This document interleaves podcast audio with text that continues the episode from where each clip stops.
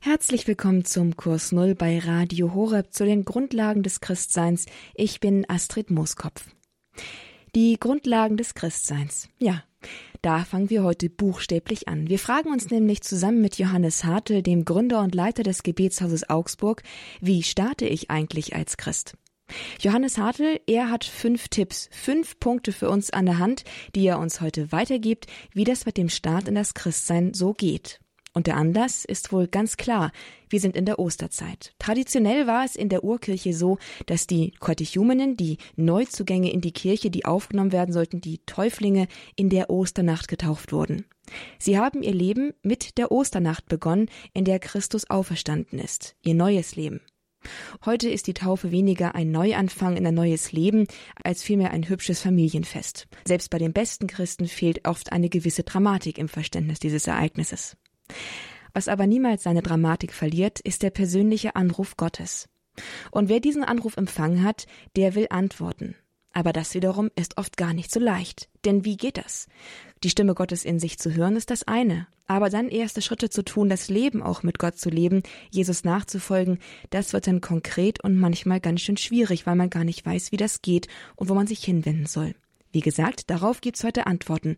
Fünf Leitpunkte von Johannes Hartl zur Frage, wie starte ich als Christ? Viel Freude jetzt mit diesem Impuls hier im Kurs Null.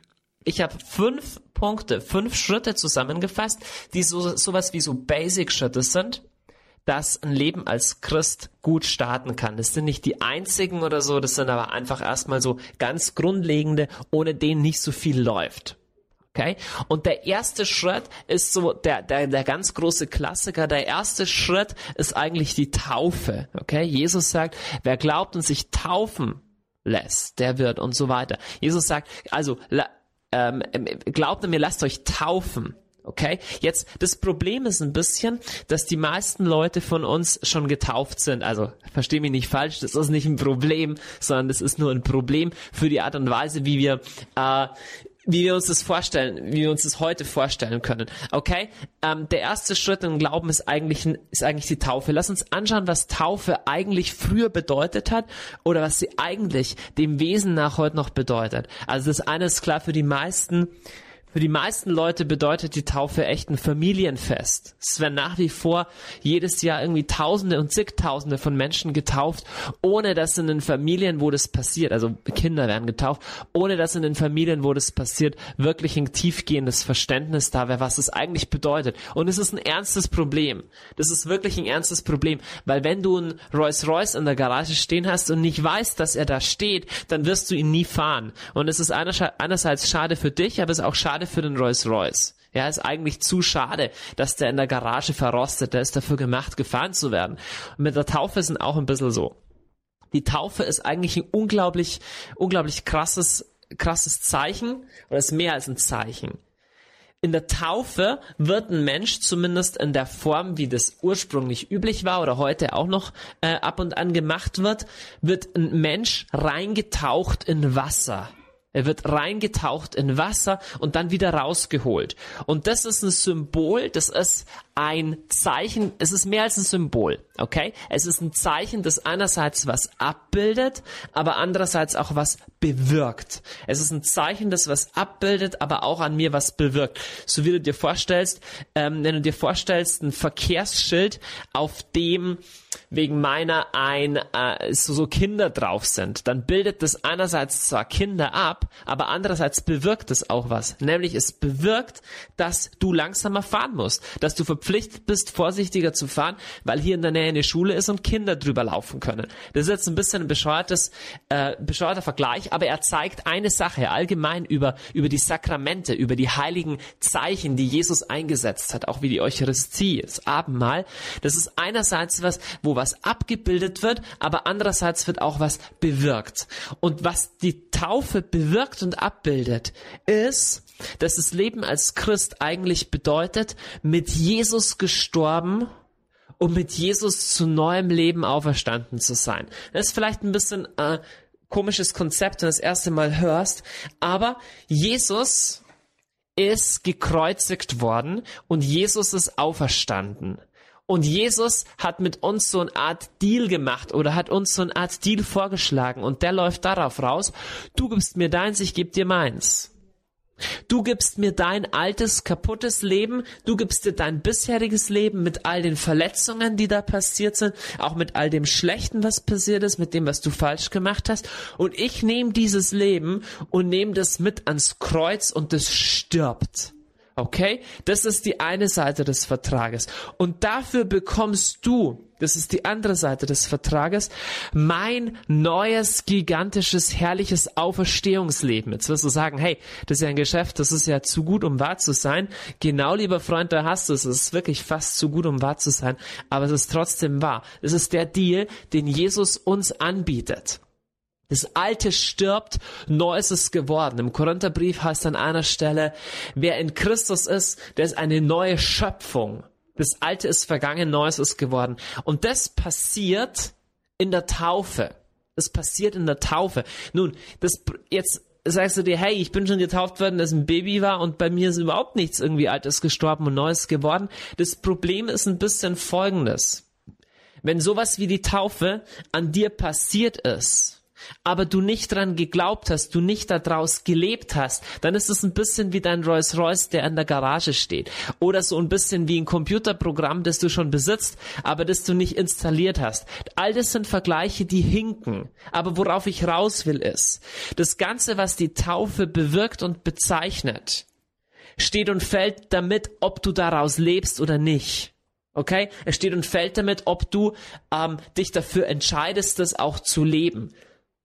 Also, das, das heißt, würde ich sagen, wenn du schon getauft worden bist, egal wann und wie, wenn du auf dem Namen Jesu Christi getauft worden bist, dann musst du dich nicht nochmal taufen lassen, wenn du jetzt zum echten und richtigen und persönlichen Glauben gefunden hast, sondern du kannst, das werde ich dir in einer Minute zeigen, wie, du kannst deine Taufe erneuern oder aktivieren oder dich bewusst dafür entscheiden. Sowas nennt man auch oder kann man auch nennen eine Lebensübergabe an Jesus. Denn das ist eigentlich das, was eine Taufe bedeutet, dass ich mein Leben, mein altes Leben an Jesus übergebe, damit er mir sein neues Leben schenken kann, damit er in mir leben kann.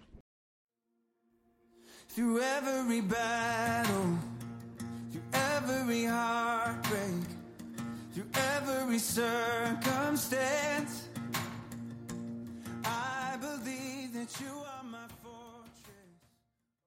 der Kurs Null bei Radio Horeb mit der Frage, wie starte ich als Christ? Zu Gast ist Dr. Johannes Hartl, der Gründer und Leiter des Gebetshauses in Augsburg, der uns heute in fünf Punkten eine gute Startanleitung für das Christsein mitgibt. Nun, wenn du noch nicht getauft bist, wäre der erste Schritt, dass du dich taufen lässt. Ja, der erste Schritt, wenn du dich für Jesus entschieden hast, ist, dass du, dass du dich taufen lässt. Das ist das Eingangstor, das ist die Eintrittskarte in alles weitere, was dann folgt ins christliche Leben. Nun, wo du dich taufen lassen kannst, grundsätzlich wird jede christliche Kirche der Welt tauft, äh, tau, denke ich mal, glaube ich zumindest, tauft ihre christlichen Mitglieder. Mit einer Taufe gehörst du einerseits zum Leib Christi, also zur, zu der Gemeinschaft von all all denen, die an Jesus glauben, aber du gehörst in der Regel auch zu einer spezifischen, zu einer besonderen Gemeinde, zu einer besonderen Kirche. Ich werde, ich habe gesagt, dass ich fünf Punkte habe, fünf Schritte in, wie du so ein Leben als Christ reinstartest. Der letzte von den fünf lautet, dass du dich irgendeiner Gruppe von Christen, einer Gemeinschaft, einer Gemeinde anschließen sollst. Und damit hängt es auch schon, schon eng zusammen. Jetzt, wenn du dich zum Beispiel ähm, in einer katholischen Kirche taufen lässt, dann wirst du durch die Taufe Christ und gehörst einfach zur Familie aller Christen, aber du bist dadurch auch Katholik, okay? Also ich will damit nur sagen, beides, beides führt an dem Punkt zusammen. Durch eine Taufe bist du einerseits Christ, aber schließt dich natürlich auch einer, einer, einer bestimmten christlichen Kirche an. Ähm, das musst du, oder das musst du nicht, das kannst du im Hinterkopf ähm, behalten. Das ist der erste Schritt. Lass dich taufen oder äh, vollzieh sowas wie eine Tauferneuerung. Und wie du das machst, eine Tauferneuerung, das ist ziemlich einfach. Das kann aussehen wie so ein typisches Lebensübergabegebet, von dem ich hoffe, dass du dass du schon weißt, wie sowas funktioniert. Das heißt, dass du zu Jesus einfach sagst, Jesus, ich will, dass das, was da am Kreuz passiert ist, dass das, was du für mich getan hast, dass das für mich in meinem Leben auch zutrifft. Dass du auch meine Sünden, Sünden ist alles, was ich Falsches gemacht habe, was nicht gut war, dass du das wegwäschst mit deinem Blut. Dass du all das Alte, all das Schlechte von meinem früheren Leben, dass du das mitnimmst an dein Kreuz, das wegnimmst und dass du selber in mich reinkommst und anfängst in mir zu leben.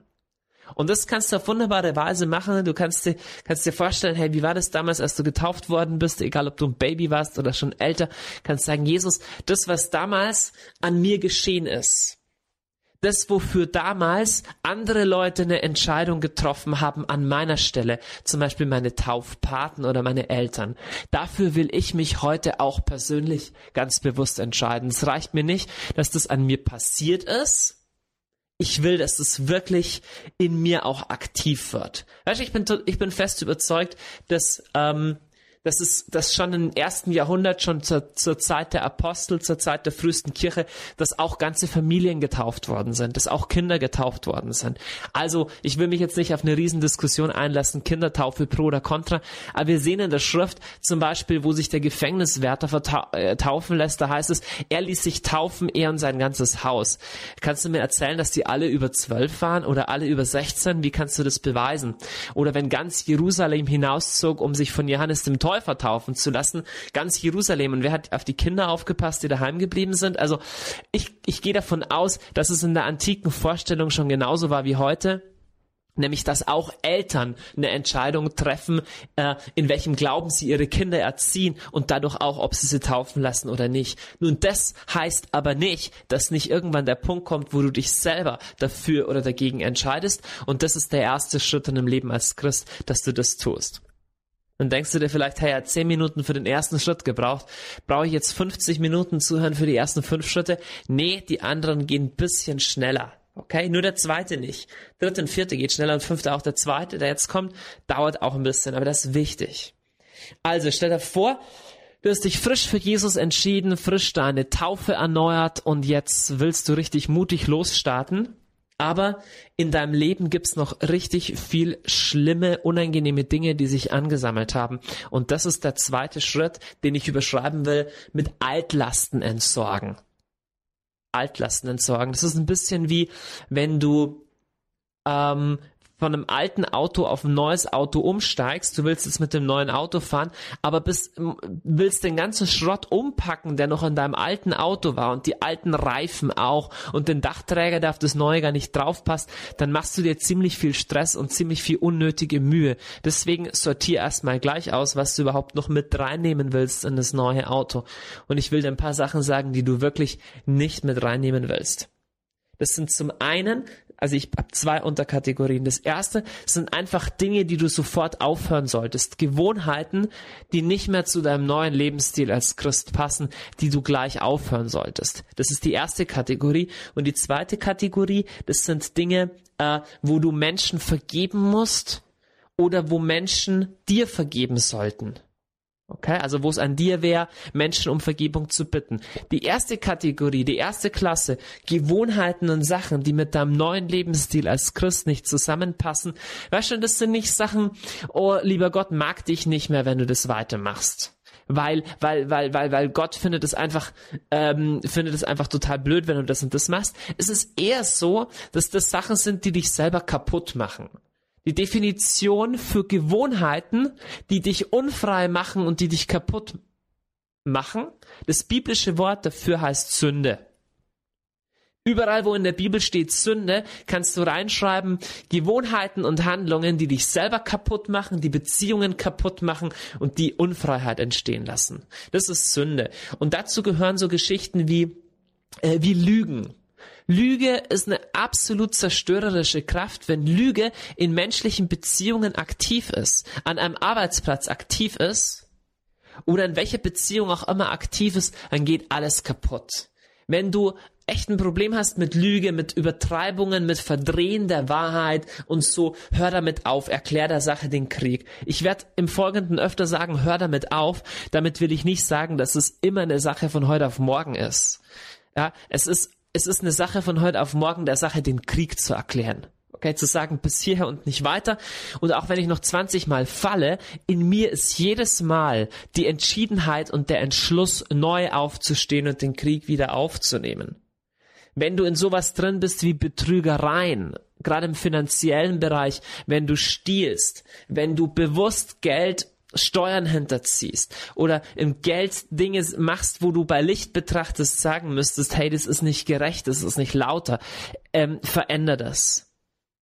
Der ganze Bereich Sexualität ist ein unglaublich zentraler und wunderschöner Bereich in unserem Leben. Und es ist auch ein Bereich, es ist ganz entscheidend, einer der Bereiche, wo Gott sagt, hey, schau, was du mit diesem gigantischen Geschenk deiner Sexualität machst, weil es kann dich einerseits total glücklich machen, aber andererseits kann dich auch in vielen Punkten unfrei machen und fesseln und verletzen. Und wenn du in sowas drin bist wie, wie außerehelichen Geschlechtsbeziehungen, also du bist verheiratet, aber da läuft nebenher mit einer Kollegin noch irgendwas, oder du bist gar nicht verheiratet und es läuft trotzdem mit irgendeiner was, oder du hast, hast mit irgendwie sowas zu tun wie, wie Pornografie, machen Schlussstrich. Das sind Dinge, die dich unfrei machen, die dein, ähm, die deine Vorstellungswelt verpesten, die deine Gedanken verpesten. Ziehen Schlussstrich, erklär den Krieg. Auch so, abgesehen, das ist eins der schlimmsten Sachen von, von un, unkeuscher, das klingt so altmodisch, ja, keusch, aber das ist das, wie, wie es die Bibel nennt, ähm, wie Sexualität in, in, in, in guten Bahnen verläuft. Eines der Kennzeichen von Sexualität, die nicht in guten Ver äh, Bahnen verläuft, ist, dass es unfrei macht. Am krassesten ist Pornografie. Weißt du, Pornografie ist nicht in erster Linie deswegen schlecht, weil Gott ein Problem mit nackten Körpern hat. Ne, die hat er erschaffen. Okay? Sondern es ist deswegen ein Problem, weil es Menschen abhängig macht. Absolut. Sucht von Pornografie ist total schlimm. Wie alle anderen Süchte. Ja, deswegen, wenn du mit irgendeiner anderen Sucht zu tun hast, irgendeiner anderen Sucht, erklär heute den Krieg. Es kann sein, dass du eine professionelle Hilfe dafür brauchst, aber erklär heute den Krieg. Du bist zur Freiheit berufen, steht im Galaterbrief, zur Fre Galater 5. Zur Freiheit hat Christus uns befreit. Mach dich also nicht freiwillig wieder unfrei. Okay, letzter Punkt von so Sachen, mit denen du brechen solltest, das ist alles, was im Bereich Magie, Okkultismus, Esoterik gehört. All das sind Dinge, die einem Lebensstil mit Jesus entgegenstehen und auch das sind Dinge, die unfrei machen. Und wenn du zur Wahrsager gegangen bist oder das noch immer tust oder Horoskop liest und Pendeln machst und Reiki und irgendwie solche Sachen oder irgendwelche tollen Weisheitsbücher von westindischen, was auch immer machst, dann leg diese Sachen ganz, ganz, ganz klar auf den Prüfstein. Die haben ein ganz hohes Potenzial, dass es dich unfrei macht, dass es dein Denken versklavt und es passt eigentlich nicht mit dem Lebensstil als Christ zusammen. Das, was dein Halt und deine Sicherheit in dieser Welt ist, das ist, das ist Gott das ist nicht irgendwie eine Zukunft, die du vorhersagen kannst. Das ist auch nicht ein Glücksbringer, sondern das ist Gott und das ist das, was du brauchst. Die zweite Kategorie von Sachen, wo du Altlasten loswerden kannst und loswerden sollst, ist das ganze Thema Vergeben und um Vergebung bitten. Es beginnt erstmal damit, dass du den Menschen vergibst, die dich schwer verletzt haben. Vielleicht hast du äh, tief in dir drin noch Groll gegen deine Eltern, gegen irgendeinen Lehrer, gegen Ex-Freund, Ex-Freundin, Ex, also Ex-Mann, Ex-Frau. Wenn, wenn dir das bewusst wird und du von diesem Groll loslässt oder zumindest anfängst loszulassen, wirst du merken, wie eine ganz andere Befreiung, ein ganz anderes oh, Gefühl in dir Raum gewinnt. Okay? Auch zu deinem neuen Lebensstil passt es nicht, so eine komische Altlast, die dich schon zehn Jahre bedrückt, rumzuschleppen. Setz eine Entscheidung zu vergeben. Ja, unsere Entscheidungen sind meistens schneller als unsere Gefühle. Ich kann mich entschließen, ich kann mich entscheiden zu vergeben, auch wenn ich das von meinen Gefühlen noch nicht so kann. Und das ist okay. Du musst deine Gefühle nicht verändern, musst nicht sagen, hey, was der mir angetan hat, das tut mir gar nicht mehr weh. Wenn es weh tut, dann darf es weh tun aber indem du eine Entscheidung setzt zu vergeben, entscheidest du dich auch gegen Groll und Bitterkeit. Okay, und das ist ein wichtiger Schritt, weil es dich sonst selber blockiert. Eine zweite Sache ist, und noch unter dieser Unterkategorie Vergeben und Vergebung bitten, es ist, wo du weißt, dass du Sachen falsch gemacht hast. Da bitte um Vergebung. Da, wo du in den letzten Jahren einfach in irgendeines von diesen Sachen, die ich vorher genannt habe, drin gelebt hast, so äh, Menschen irgendwie zu hintergehen und zu betrügen und schlecht zu behandeln, über sie zu lästern, dann geh hin und bitte um Vergebung. Oh ja, ich weiß, das ist absolut unangenehm, ist absolut eklig, aber ich sag dir, nichts kommt dem oder fast nichts kommt der Befreiung gleich, die du erlebst, wenn du das wirklich tust. Jetzt gibt's jede Menge Sachen, die nicht nur zwischenmenschliche Sachen betreffen, nicht nur Menschen betreffen, sondern Gott betreffen. Und auch Gott gegenüber ist es total wichtig, seine Altlasten zu entsorgen. Okay? Das machst du zum einen jeden Tag neu, indem du zu Gott umkehrst und ihm einfach sagst, hey, heute habe ich wieder Schrott gebaut und so, bitte vergib mir. Aber es liegt zusätzlich eine ganz besondere Power, eine ganz besondere Kraft in dem, was die Bibel Sündenbekenntnis nennt. Es gibt jede, ich könnte euch eine Reihe von Bibelstellen aufzählen, wo es heißt, bekennt einander eure Sünden. Jesus sagt sogar zu den Aposteln, wem ihr in meinem Namen Sünden nachlasst, dann sind sie nachgelassen. Oder wir lesen woanders in Matthäus mal, wenn einer sündigt, dass er vor der Gemeinde, vor der Gemeinde Buße tun soll. Also was heißt das konkret? In den unterschiedlichen kirchlichen Traditionen haben sich verschiedene Richtungen rauskristallisiert, wie man das gedeutet hat. Wie soll man das machen mit der Sündenvergebung, äh, mit der Sündenbekenntnis? Aber eine Richtung hat sich nirgends rauskristallisiert oder zumindest nirgends berechtigterweise rauskristallisiert und das ist die, ich mach's mit meinem lieben Gott allein aus. Sondern also, was will ich damit sagen? Du kannst kleine Sachen mit deinem lieben Gott schon alleine ausmachen, aber ich sag dir, es liegt eine ganz andere Power, es liegt eine ganz andere Befreiungskraft, wenn du öffentlich und offiziell Sachen ins Licht bringst. Und dafür gibt es unterschiedliche Formen. Ich als Katholik habe die Beichte als unglaublich mächtige Form erlebt. Die gibt's, Beichte gibt's nicht nur in katholischen, gibt's auch in orthodoxen Kirchen, gibt's auch in der lutherischen und, äh, und, und in vielen anderen auch. Aber ich erlebe das als was unglaublich Reichhaltiges, dass ich zu einem Seelsorger gehe, zu einem Priester gehe Weißt du, nicht der vergibt mir die Sünden, dem habe ich ja nichts getan, sondern der ist in dem Punkt Stellvertreter für den ganzen Leib Christi, für die ganze Kirche und er ist auch praktisch das, äh, ich erzähle ihm die Sünden, so wie ich sie Gott erzählen würde. Und er spricht mich nicht in seinem eigenen Namen los von meinen Sünden, sondern im Namen, im Namen Jesu. Und ich könnte jetzt eine große dogmatische Abhandlung darüber erzählen, warum das irgendwie super ist. Ich sage einfach nur, es ist ein Erfahrungswert, wenn du sowas ins Licht bringst.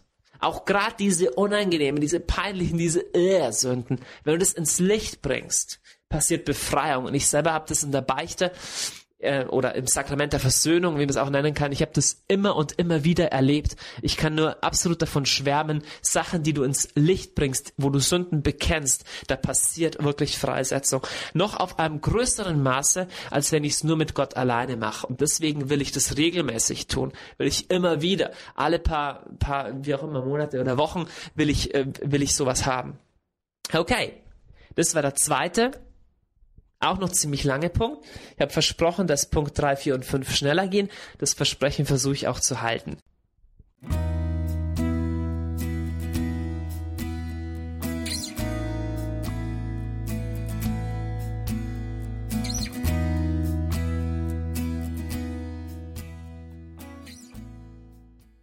Kurs Null bei Radio Horeb mit den Grundlagen des Christseins. Und Grundlage des Christseins ist es natürlich erst einmal als Christ anzufangen. Den Anfang zu finden ist manchmal gar nicht so leicht und dabei hilft heute Johannes Hartl vom Gebetshaus in Augsburg im deutschsprachigen christlichen Raum eine Berühmtheit für seine Vorträge und Impulse rund um das christliche Leben und die Verbundenheit mit Gott. Heute gibt er uns, wie gesagt, Anleitung, fünf Punkte an die Hand, wie wir in ein Leben mit Christus hineinstarten können.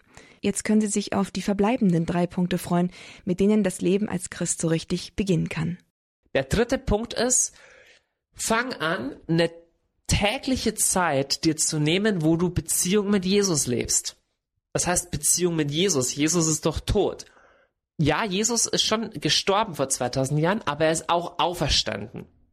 Und er hat gesagt, ich sende euch meinen Heiligen Geist und durch diesen Heiligen Geist könnt ihr immer Kontakt mit mir haben. Das kann man sich ein bisschen schwer vorstellen, weil wir Menschen sind nur gewohnt, Kontakt mit Menschen zu haben, die man anfassen kann. Jesus ist aber auferstanden und er ist nicht mehr auf Zeit und Raum begrenzt.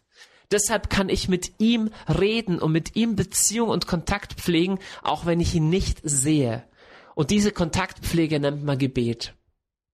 Ich würde dich ermutigen, nimm dir jeden Tag eine bestimmte Zeit, wo du mit Jesus Kontakt hast. Mir scheint es eine gute Zeit zu sein, mit sowas wie einer Viertelstunde anzufangen. Nimm dir eine realistische Zeit vor. Eine Viertelstunde ist absolut machbar. Von Viertelstunden hast du nämlich 96 am Tag. Okay? 24 Stunden am Tag mal 4 ist 96. Du hast jede Menge Viertelstunden. Nimm dir eine, es bleiben dir immer noch 95. Und reservier die für Jesus.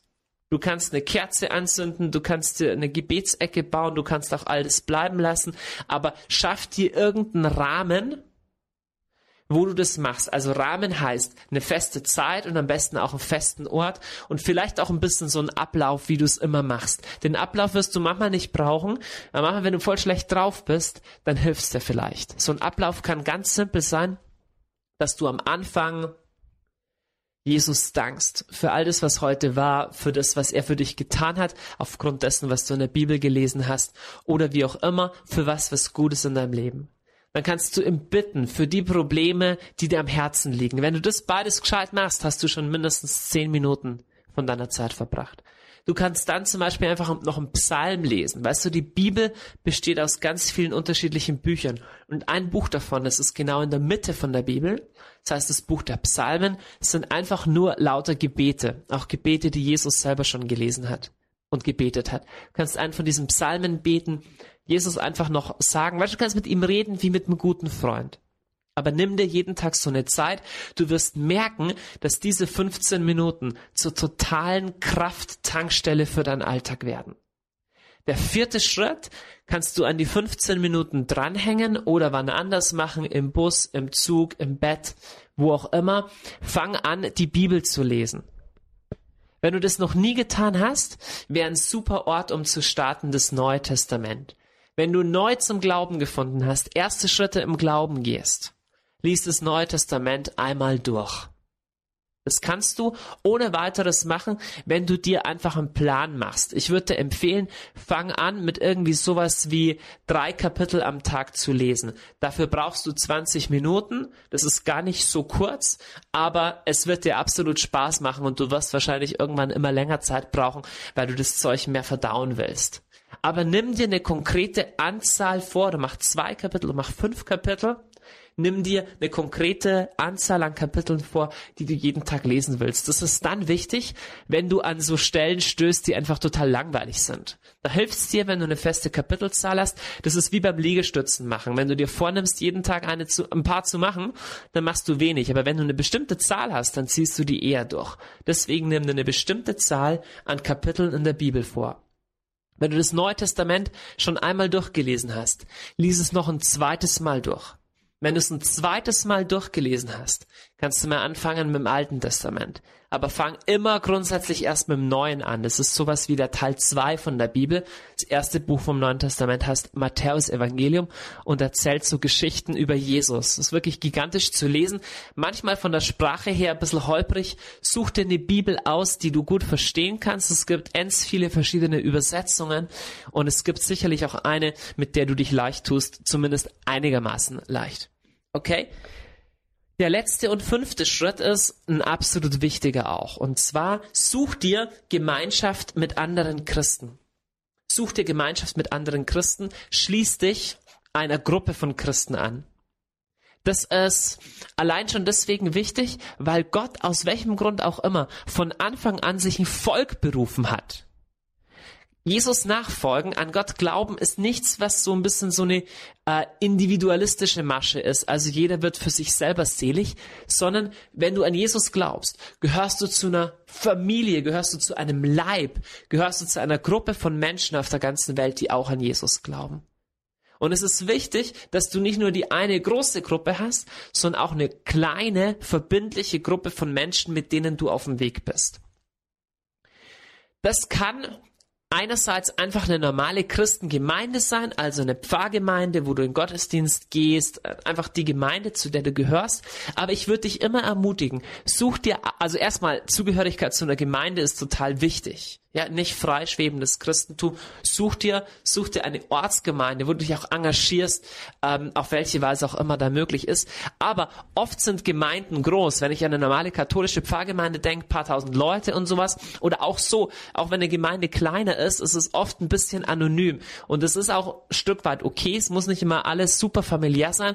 Aber such dir dann einen kleineren Kreis, wo du ähm, ein bisschen engere Verbindung leben kannst. Das kann ein kleiner Gebetskreis sein, das kann so ein Hauskreis sein oder einfach nur ein paar christliche Freunde, mit denen du aber sagst, hey, wir, wir treffen uns jetzt regelmäßig, wir tauschen uns über Bibel aus, wir beten füreinander. Aber schließ dich irgendeiner, schließ dich grundsätzlich eine, eine Ortsgemeinde an, einer Kirche an, geh auch dahin, geh da in einen Gottesdienst, lerne die Leute kennen, aber bau dir auch zusätzlich noch so ein kleineres, engeres Nest, wo du verbindlich leben kannst. Weißt du, wo du auch sagen kannst, hey, an den und den Punkten hänge ich. Ist ganz wichtig. Wenn du fest dranbleiben willst am Glauben, brauchst du einen Rückhalt in irgendeiner Gemeinschaft, die dich auch trägt, wenn du Zweifel hast, wenn du Fragen hast, weil alles wird kommen wenn du irgendwas versiebst, wenn du brauchst, wo Menschen dir einfach helfen, weil du durch eine schwierige Zeit gehst.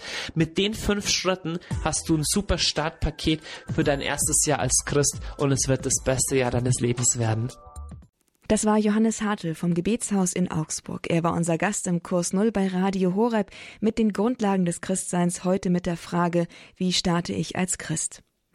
Diese Sendung, liebe Zuhörerinnen und Zuhörer, können Sie nachhören auf horeb.org in unserer Mediathek in der Rubrik Kurs Null. Auch als CD ist die Sendung bequem zu beziehen. Melden Sie sich ab Montag einfach bei unserem CD-Dienst unter der 08328 921 120. Oder Sie besuchen uns noch heute auf unserer Seite www.hora.org in unserer Programmübersicht und schauen mal da auf den Eintrag Kurs Null, Grundlagen des Christseins. Dort finden Sie neben dem Eintrag ein kleines CD-Symbol. Darauf können Sie klicken und Sie können sich damit eine CD auch digital bestellen. Alles kostenlos. Dank Ihrer Spenden haben Sie ganz herzlichen Dank dafür, dass Sie uns mit Ihren finanziellen Mitteln so großzügig unterstützen.